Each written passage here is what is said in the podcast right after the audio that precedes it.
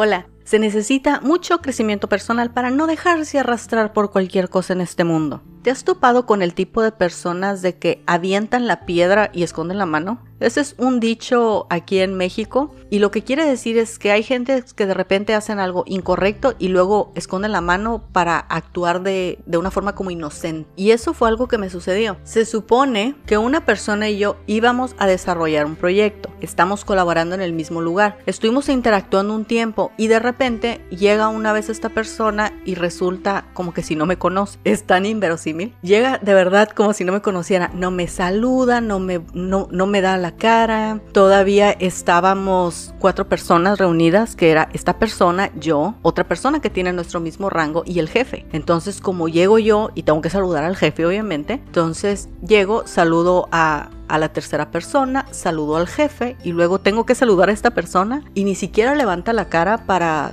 para decir nada. No dijo ni buenos días, nada más extendió su mano para que le chocara el puño. Ya sabes cómo saludamos ahorita en el 2022, ¿no? Los estragos de la pandemia. Y me quedé anonadada de la capacidad de aventar una piedra y esconder la mano. No era como si yo le hubiera rogado, por favor, participa en este proyecto. No, definitivamente no. De hecho, aquella persona fue la que comenzó la idea del proyecto. Tampoco es como que le vacié todas mis ideas y se las está robando. No, tampoco. Y de hecho, el proyecto no es lo importante. Estoy sorprendida por esa forma de actuar de esa persona, porque supuestamente este es un ambiente como que sí muy profesional. Pero más aún hay que reconocer siempre que si uno tiene un problema, no tienes un problema con las demás personas. Aquí la batalla eres tú contra ti mismo. No dejarte arrastrar por las actitudes de otras personas, encontrar tus puntos de quiebre, conocerte a ti mismo, o sea, superar lo que te detiene.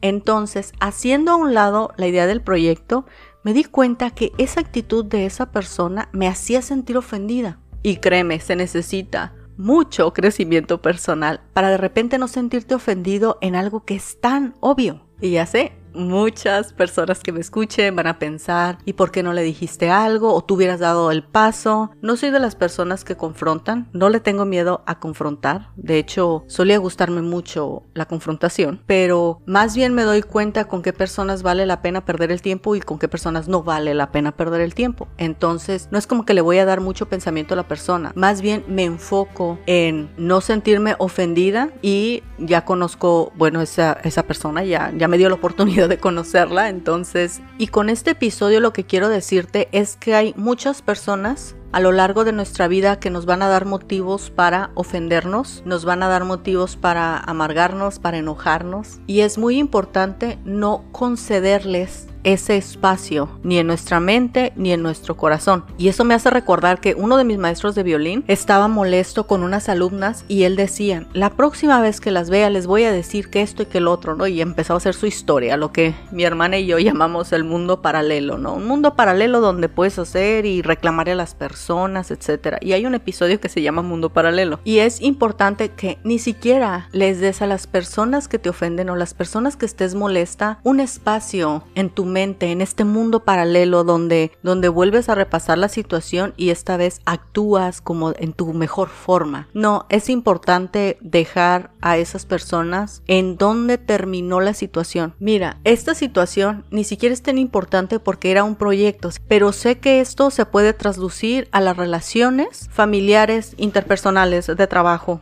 Hasta a veces cuando una persona random, una persona X, es grosera con uno y le da donde a uno le molesta, ¿no? Por ejemplo, en mi caso, no importa la persona que venga conduciendo el carro, me molesta demasiado que se estacionen en mi lugar de estacionamiento. De repente ni siquiera es la persona, sino la situación. Es muy importante no darles un espacio en nuestra mente, en nuestro corazón, en una amargura, en estar esperando, ¿sabes? El punto donde la persona como se arrepiente o recapacita. No, más bien muchas de las cosas que las personas hacen nos dan pistas de quiénes son y uno debe de tener como el criterio y la tranquilidad y el crecimiento personal para decidir, ok, voy a seguir tratando a esta persona o con esta persona no voy a volver a colaborar, ¿no?